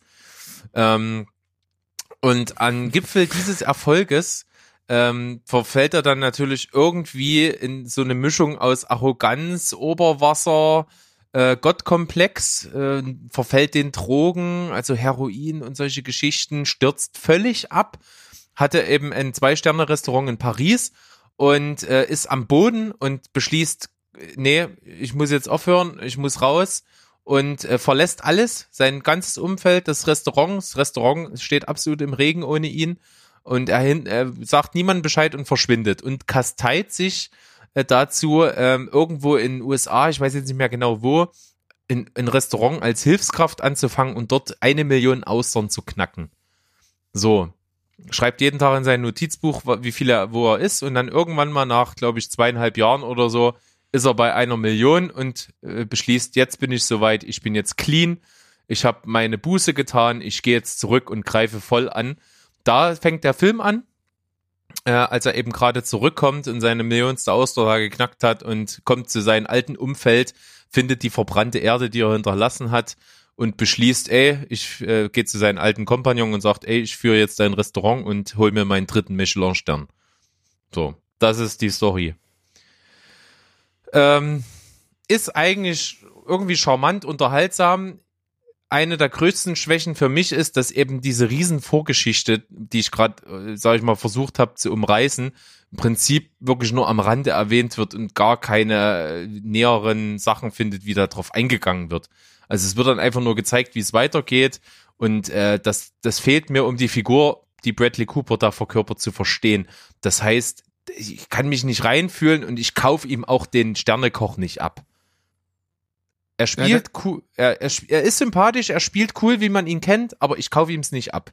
Das ist natürlich schlecht, ne? Also wenn es um Sternekoch äh, Koch geht und man kauft ihm das nicht ab, dann hat der Film natürlich ein ganz großes Pro Problem. Und was ich mich jetzt frage, wie wurde denn diese Vorgeschichte erzählt? Woher, also wird das in, in, in einem kurzen, in einer Texteinblendung gezeigt, weil du sagtest, der Film startet dort, wo du eben gerade aufgehört hast zu erzählen. Mm, also der Film startet im Prinzip, wie du ihn siehst, wie er Austern knackt und immer diese Sachen in sein Buch schreibt und dann kriegst du immer mal in so Gesprächsfetzen mit, was da abgelaufen ist. Ah, okay. So nebenbei. Ja, du bist damals weg gewesen und hast uns hier stehen lassen und ja, und du hast Drogen genommen. Also solche Geschichten. So, so kriegt man das irgendwie zusammen. Ah, ah. Ähm, ansonsten macht der Film irgendwie einen ganz guten, unterhaltsamen Eindruck. Er ist jetzt nicht wahnsinnig überragend, er ist einfach ganz gut. Ähm, halt Bradley Cooper ist ein wahnsinnig sympathischer Typ, auch wenn ich ihm die Rolle nicht unbedingt abnehme, ist er trotzdem cool. Die anderen spielen das gut ähm, ich muss sagen, mir ist jetzt dieses Kochgewerbe nicht unbedingt sympathischer geworden, weil das ist halt echt so eine so eine Szene in, in, in den Bereichen, wo die sich bewegen, also auf so hohen Sternekochniveau, wo einfach ein ekelhafter Ton in der Küche, Küche herrscht und das ist sehr unsympathisch und da wird halt auch nicht zimperlich mit seinen Mitmenschen und Untergebenen in der Küche umgegangen. Das äh, kann man, glaube ich, ganz gut nachvollziehen in dem Film. Äh, ansonsten, ja, die typischen Ups und Downs und kriegt er einen Stern, kriegt er nicht und so. Also, ja, er findet das Rad nicht neu, hat deutliche erzählerische Schwächen. Trotzdem insgesamt recht unterhaltsam. Ich glaube, ich habe 7,5 von 10 vergeben. Ja, das ist ja doch dann ziemlich viel eigentlich. Also ich hätte jetzt ein bisschen weniger erwartet. So nee, sieben, sieben, sieben von zehn habe ich äh, vergeben. Ah, also ich okay. würde mir durchaus noch mal angucken, aber er hat äh, deutliche Schwächen. Also trotz äh, Bradley Cooper, nach deiner Kritik ist das jetzt kein Film, der mich anspricht. Nee, nicht unbedingt. Aber er ist halt cool. Ich mag ihn, ich sehe ihn gern und das hat den Film halt auch viel gegeben. Ah, aber das, das, das ist lustig, dass das so im Zwist steht zwischen, dass ich ihm aber die Rolle nicht abgekauft habe. Das heißt, ich finde halt den Typen einfach cool, aber ja, ja irgendwie, ich, ich, ich, ich glaube nicht, dass er ein Sternekoch ist.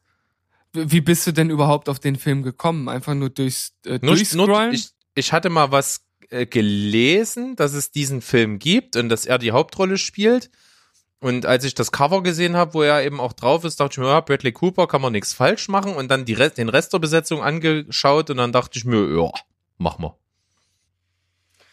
Ah, naja, Mensch. Aber auf jeden Fall interessant. Ich finde das immer wieder gut, wenn du Filme hier einwirfst, mit denen man irgendwie nicht rechnet. Um, ähm, und ich glaube, das ist auch für unsere Zuhörer ganz interessant, mal Filme abseits des typischen ähm, Mainstream-Films hier drin zu haben. Ich meine, das ist wahrscheinlich auch ein Hollywood-Film gewesen, der jetzt einfach so ein bisschen unter ferner Liefen, äh, äh, ja, unterm Radar so ein bisschen durchgehuscht ist, aber ähm, das ist immer, glaube ich, ganz gut, wenn man auch mal ein bisschen Abwechslung drin hat. Ja, kann man so gut zusammenfassen. Apropos Abwechslung und mal was anderes. Ich habe dir ja mehr oder minder so ein kleines Quiz gestern aufgegeben, äh, zu erahnen, was für einen Film ich noch geguckt habe. Ich bin auf jeden Fall nicht drauf gekommen. Ja, das ist auch eigentlich völlig unmöglich. Äh, Ich habe Berg gesagt, ich habe einen, ja, ich habe einen Klassiker geguckt, einen Klassiker eines bestimmten äh, Filmgenres. Hat schon ein paar Jahre auf dem Buckel, ist jetzt aber auch nicht ewig alt und habe zu ihm auch gesagt, dass das ein Genre ist, dem er eigentlich ja im Grunde genommen überhaupt nicht angetan ist oder mit dem man nicht viel zu tun hat. Und das sind natürlich sehr vage Informationen, um da aus dem ganzen Meer von Filmen, die es so gibt, ähm, in eine richtige Richtung zu schwimmen. Aber du hast jetzt auch wirklich gar keine Vermutung, oder? Oh, null, null. Nö. Also äh, es ist äh, ein Anime. Ah ja, okay. Und zwar habe ich, ich, ich würde sagen, neben Chihiros Reise ins Zauberland und Prinzessin Mononoke wahrscheinlich der vom Namen bekannteste Anime Akira habe ich mir angeguckt. Mhm. Hast du davon schon mal was gehört? Nicht bewusst. Nicht Akira, bewusst. den Namen habe ich schon mal gehört, definitiv. äh, wird, wird auch äh, 21 äh, als Hollywood-Film verfilmt. Hm. Na Da war auch, da war auch lange, ich habe das nicht mehr so verfolgt, ich habe jetzt nur gelesen, dass dieses Datum wohl steht. Und ich glaube, am Anfang war auch äh, Brad Pitt da immer ganz äh, stark mit im Gespräch. Ich glaube, zwar eher als Produzent oder so, ich weiß nicht so ganz genau. Ähm, wird auf jeden Fall ein interessantes Projekt, weil ich es mir einfach absolut null als Realfilm, vor allem aus Amerika, vorstellen kann. Also wirklich null. Ich kann mir nicht vorstellen, dass das funktioniert. Aber vielleicht äh, wirst du das ja ein bisschen besser verstehen, wenn ich jetzt ein bisschen was zu dem Film sage. Also der Film ist äh, von 1991, aber das ist der Kinostart, aber äh, 88. genau, ge ähm, gezeichnet wurde er schon äh, 88 oder fertiggestellt, wie auch immer. Spielt äh, in, in Neo-Tokyo, also das ist so diese äh, Cyberpunk-Ästhetik, die man auch aus Ghost in the Shell kennt. Das ist übrigens auch so einer der Anime-Klassiker, der, den würde ich noch dazu zählen. Ähm, so von den bekannten Filmen. Und ich finde das total lustig. Ich habe den ja wirklich einfach durch Zufall mir nochmal angeschaut. Ich habe den vor Jahren mal gesehen. Und das wirklich Interessante ist, der spielt im Jahre 2019. Total lustig. Und pass auf, es wird noch abgefahrener. Und das ist wirklich abgefahren. In dem Film finden im Jahr da drauf, also im Jahre 2020, in Tokio die Olympischen Spiele statt. Hm, nicht schlecht. Da hat jemand seine Zauberkugel, Zauberkugel Hausaufgaben gemacht. Und, und da saß ich echt da und dachte so, what the fuck? Also das, das ist auf jeden Fall schon echt krass gewesen. Naja, es äh, geht äh, um eine, ja, um eine Motorradgang, angeführt von Kaneda. Und in dieser Motorradgang, das sind so Jugendliche, gibt's auch noch den Tetsuo. Und die beiden, die kennen sich von früher aus dem Heim. Und die haben also eine Erz, Erzrivalen-Gang, die Clowns, gegen die sie halt immer ihre Straßenschlachten austragen. Und wie ich schon sagte, das Ganze spielt in so einem, äh, in so einer Cyberpunk-Zukunftsdystopie. Das heißt, äh, die Gesellschaft ist eigentlich ziemlich weit runtergekommen. Es ist fast so ein bisschen Bürgerkriegsähnlich. Äh, Es gibt so sektenähnliche äh, Verbindungen, äh, die so ein bisschen auf, auf die äh, neue Ordnung der Welt warten. Und ja, bei einem dieser Kämpfe zwischen diesen beiden äh, Gangs kommt es dazu, dass äh, Tetsuo ähm, ja in einen Unfall verwickelt wird mit einem kleinen Jungen, der aussieht, als wäre er das direkte Vorbild für Benjamin Button gewesen, also ein äh, kleines Kind, das halt wie ein Greis aussieht. Und mit diesem Kind stößt halt Tetsuo zusammen, wird daraufhin vom äh, Militär eingesackt in eine ähm, geheime Einrichtung gebracht und dort werden Versuche an ihm gemacht. Und ja, am Ende geht's halt darum, dass Akira eine ja eine eine Macht ist, eine Person. Man ich ich habe das ehrlich gesagt auch nicht so ganz verstanden. Ich werde auch nachher generell noch mal was dazu sagen, wie verwirrend dieser äh, Anime ist. Ähm, Akira ähm, könnte die Ursache für den Dritten Weltkrieg gewesen sein, der 1988 innerhalb des Filmes äh, stattfand. Dort gab es, also so fängt der Film auch an, nur eine riesige Explosion und danach wurde halt Neo-Tokio aus diesen Trümmern wieder aufgebaut. Und ähm, Akira wurde dann in einer Art Tiefschlaf unterirdisch in einer Kapsel festgehalten. Naja, und in dieser, in dieser Einrichtung, in die Tetsuo gebracht wird, entwickeln sich auf einmal telekinetische Fähigkeiten und diese Macht, die steigt ihn immer mehr zum Kopf und als dann seine Kumpels ihn befreien wollen, wird das Ganze halt ziemlich abgefahren und es kommt halt zu einem riesigen Kampf, wo halt viel der Stadt zerstört wird und seine Kräfte immer weiter außer Kontrolle geraten, bis es zum Ende wirklich so schon ein krasser Mindfuck wird, wo man nicht mehr so genau der Story eigentlich folgen kann und das ist auch meine größte Kritik an dem Ganzen weil es zum Schluss wirklich ziemlich abgefahren wird und ich nicht mehr verstanden hat, habe, was dort eigentlich passiert ist. Ähm, also das muss man dem Film auf jeden Fall irgendwie vorhalten, dass äh, das sehr verwirrend ist zum Schluss. Aber er hat eine sehr schöne Ästhetik, wie ich finde, und er ist wirklich wirklich gut gezeichnet. Also für einen Film, der 30 Jahre alt ist, äh, sieht der wirklich absolut hervorragend aus, besser als so manche Produktion heute wenn ich da nur hier die äh, Sechs Hände der Rache, von der ich letztens erzählt habe, diese Netflix-Produktion, die ist dagegen so hundsmiserabel und mies animiert, also wirklich ein Stück Dreck dagegen. Ähm, da ist das wirklich abso absolute Animationskunst, was hier äh, gezeigt wird. Ähm, das ist auf jeden Fall sehr beeindruckend. Ähm, ich finde immer generell dieses, dieses Cyberpunk-Sachen, äh, die ja sehr detailverliebt sind, auch in ihrer, in, in dieser ganzen Maschinerie, die dort äh, äh, dargestellt wird, auch sehr beeindruckend. Ähm, insgesamt auch ein Film, den man sich, glaube ich, relativ gut als ja, so Mainstream-Gucker auch mal angucken kann, obwohl es dort auch so typische ja, so Verhaltensweisen von Charakteren gibt, die äh, ja, so der westlichen Welt, wenn ich es jetzt mal so ausdrücken möchte, so ein bisschen fremd ist. Aber insgesamt kann ich verstehen, dass der 1988 wirklich so hohe Wellen geschlagen hat und dass der so einen krassen Status äh, erlangt hat. Aber weil es am Ende wirklich so krass verwirrend war, war es dann für mich doch nur eine 7,5 von 10. Ja, ich habe mich jetzt hier auch mal so ein bisschen durchgescrollt. Viele sagen eigentlich fast dasselbe wie du dass äh, für die Zeit, wo der rausgekommen ist, einfach die Animation, das Sounddesign, die Musik und sowas ja, völlig also, überragend waren. Also Sounddesign, das habe ich völlig vergessen. Das ist wirklich, wirklich überragend, was sie damals gemacht haben. Also da kann man nur den Hut vorziehen. Also ja. alleine dafür muss man den Film eigentlich mal gesehen haben. Ja. Und, und dass aber eben die Story dann schon im Verlauf arg zu wünschen übrig lässt und halt irgendwie sich in einer Zerstörungsorgie am Ende irgendwie befindet. Ja. Und, und dass dann halt etwas, äh, dass das ganze kunstvolle Gesamtwerk etwas darunter leidet. Ja, also man kann zum Schluss wirklich nicht mehr nachvollziehen, was dort passiert, warum das passiert, was Akira jetzt wirklich ist oder nicht ist. Also das ist alles sehr kryptisch und ähm, lässt halt so viel Interpretationsspielraum zu, dass man eigentlich keine finde ich, sinnvolle Interpretation geben kann. Vielleicht habe ich es auch einfach nur nicht verstanden, aber ich lieg da ja auf einer Wellenlänge mit anscheinend sehr vielen anderen. Genau. Klingt nach einem Film, den ich mir vielleicht nicht unbedingt angucke, aber den ich mir vielleicht mal mal durchscrolle.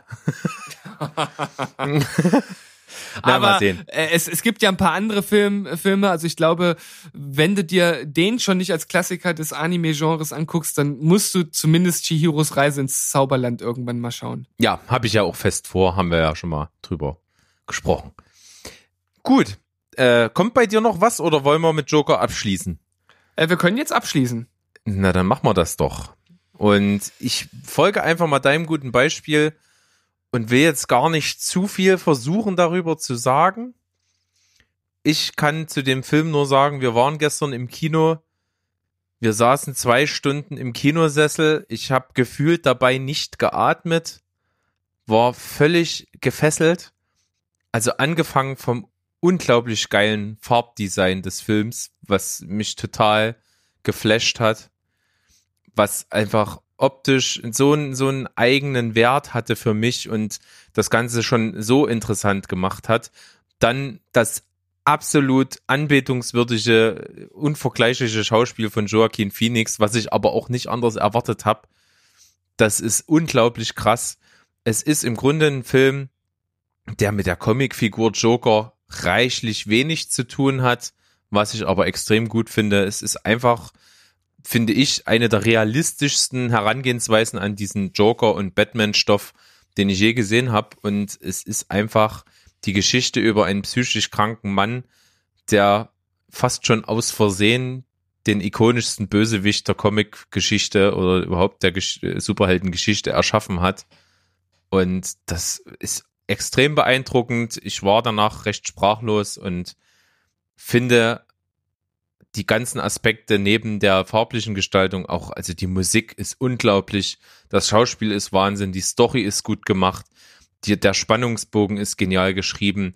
Der Film geizt nicht mit ikonischen Bildern, ikonischen Stellungen, Szenen, Figuren, die mir echt noch lange im Gedächtnis bleiben werden. Und deswegen für mich bis, bis jetzt einer der besten Filme oder der beste Film eigentlich des Jahres. Und ich muss sagen, ich habe lange nicht so was Gutes gesehen. Ja, was soll ich denn da jetzt eigentlich noch anfügen? Du hast ja praktisch alles vorweggenommen. hast ja das sehr, sehr gut und auch passend zusammengefasst. Äh, es gibt ja tatsächlich äh, Leute und Kritiker, also wirklich Leute, die dafür bezahlt werden, Kritiken zu schreiben, die äh, sein Schauspiel nicht gut fanden. Also zum Beispiel von der New York Times. Äh, wer da mal Interesse hat, reinzulesen. Ich habe mir die Kritik komplett durchgelesen und finde sie vollkommen für einen Lokus. Also eine der schlechtesten Kritiken, die ich seit langem gelesen habe äh, zu finden, wenn man auf Metacritic guckt. Da kann man ja dann schauen, ähm, wenn man so ein bisschen runterscrollt bei dem Film, da gibt's die besten äh, Kritiken, die sind grün, dann die mittleren und dann die roten. Und ganz unten gibt's eine, die irgendwie mit 28 von 100 oder sowas gelistet ist. Das ist die von den New York Times. Die kann man sich mal durchlesen. Und wenn man den Film geschaut hat, dann muss man sich doch fragen, was dieser jemand äh, für eine Vorstellung von Filmen hat dass er das als äh, schlechtes Schauspiel äh, betitelt, weil, wie du sagst, das ist, das ist wirklich krass gewesen. Also, anders als das Heath Ledger gemacht hat. Wir haben ja gestern schon mal drüber geredet. Heath Ledger war so ein bisschen mehr der, der Comic Joker und hier haben wir wirklich eher diese, diese krasse Darstellung eines kranken Menschen und dessen Transformation in einen, ja, psychopathischen Killer. Und ich, ich habe gestern mal drüber nachgedacht und mir kam so ganz spontan ein Vergleich zu einem anderen Film, der nicht hundertprozentig passt, weil wir es dort nicht mit einem mit einem wirklich psychisch Kranken wie hier zu tun haben. Aber man könnte eigentlich sagen, äh, finde ich, das ist so ein bisschen der Film wie äh, Falling Down, nur in krass und düster. Ja. Weil, weil diese, diese Verkettung, also dort ist es zwar nur ein Tag, ne, und hier sind es natürlich so mehrere oder ein längerer Zeitraum und halt aber auch mehrere äh, Punkte einfach, die in ihrer Summation dazu führen, dass der Joker zu dem wird, was er am Ende des Films halt darstellt. Und so ist es ja bei Falling Down auch. Der ist jetzt natürlich bei weitem nicht so düster und ähm, hat jetzt auch keine psychische Erkrankung in diesem Sinne bei der Hauptperson im Vordergrund. Aber auch dort ist es so eine Verkettung von Situationen, die halt immer wieder auf die Hauptperson halt einwirken und von oben immer wieder einen draufgeben, so dass dann am Ende das Fass überläuft. Und da fand ich diese äh, Parallele fand ich ganz äh, interessant. Und da bist du auch unglaublich nah dran, denn ähm, es gibt ja keine eindeutige Comicvorlage, an die sich der Joker-Film hier von Todd Phillips orientiert, sondern es gibt einfach viele Versatzstücke aus den ganz verschiedenen, vielen verschiedenen Batman-Story-Comics. Und äh, es gibt einen Joker-Comic, das müsste ich jetzt nachschlagen, habe ich jetzt nicht mehr so auf dem Schirm. Ähm, da geht's aber darum, dass der Joker selbst sagt, dass er nicht weiß, wie er dazu geworden ist, was er jetzt am Ende ist. Mhm. Und es ist ja auch so ein bisschen, auch gerade bei der Nolan-Trilogie, ist es ja auch so ein bisschen äh, das Thema, dass der Joker immer wieder eine andere Geschichte erzählt, warum er so ist, wie er ist. Und dass mhm. es im Grunde genommen gar keine Rolle spielt. Und es gibt wohl einen Comic, wo der ikonische Satz vom Joker gesagt wird, One bad day can make you what you are now. So in, Mhm. in, sinngemäß. Also Ja, es ja. geht darum, du brauchst nur einen einzigen schlechten Tag, um durchzudrehen. Und das, äh, das spiegelt natürlich Falling Down in seiner Gerafftheit wieder, aber eben der Film genauso. Es ist einfach nur eine Verkettung und äh, wenn du dich erinnerst, im Joker-Film gibt's diese Szene, wo er, da, wo er da sitzt, völlig apathisch und sagt, ich hatte einen furchtbar schlechten Tag. Das Mhm. spielt da so ein bisschen drauf an. Hm.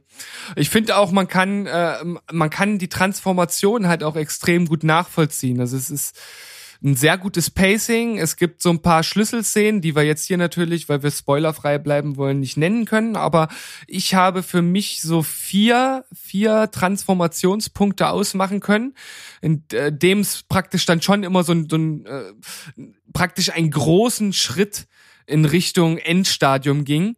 Und ähm, wie du sagtest, das sind Szenen, die äh, ikonisch jetzt schon sind, die im Gedächtnis bleiben.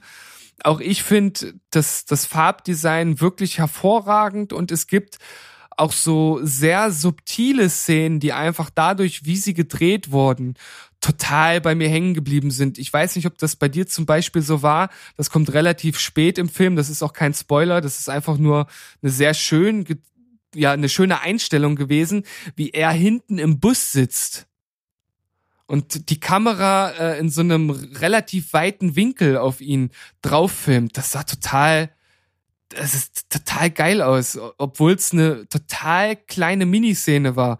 Aber sowas trägt halt dazu bei, dass der Film halt schon was was sehr Besonderes ist.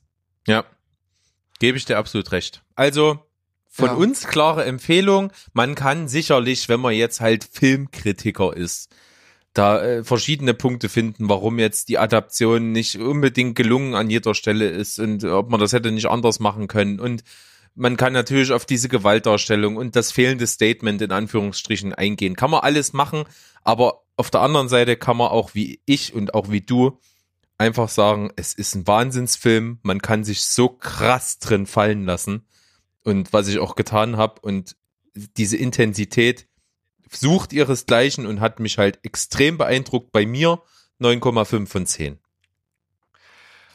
Ähm, ja, ich weiß gar nicht, was ich dazu sage. Ich sage ein 9 von 10. Jo. Dann, also sei jedem gesagt, das kann man sich angucken. Das ist echt Wahnsinn. Ist natürlich nicht Sollte unbedingt. man sich angucken. Ja, ist nicht für einen Mainstream-Gucker nicht unbedingt was und man muss auch mit der Gewaltdarstellung klarkommen. Die ist vorhanden und die ist krass, aber insgesamt ein ultra düsterer, intensiver, hammergeiler Film. Anschauen. Yes. Und wir schauen uns mal an, was wir noch für ein Listenthema machen und beenden mal die Folge, würde ich sagen. Ja, Listenthema, das äh, ist sehr spannend, denn wir haben uns überlegt, wir schauen uns mal an die besten Antagonisten der Filmgeschichte. Also was für Gegenspieler, was für Bösewichte sind die ikonischsten, die coolsten, die freshesten der Filmgeschichte. Das werden wir so machen und haben bestimmt dabei viel Spaß, wünschen euch viel Spaß dann äh, am Donnerstag mit der Folge. Freuen uns über jeden, der dabei ist, über jeden, der kommentiert. Bitte denkt an die Pulp Fiction äh, Sache, an das Voting. Mal gucken, wer da von uns gewonnen hat. Und ja, wir freuen uns über jeden. Schreibt ruhig einen Kommentar, ein Briefchen, was auch immer. Und ja, ich würde sagen, tschüss, ciao und goodbye. Bleibt spoilerfrei. Bis bald. Bis bald, Dikowski. Bis später, Silie. Ja, das kann ich nicht toppen. San Francisco. Jetzt aber gut. Tschüss. Bye.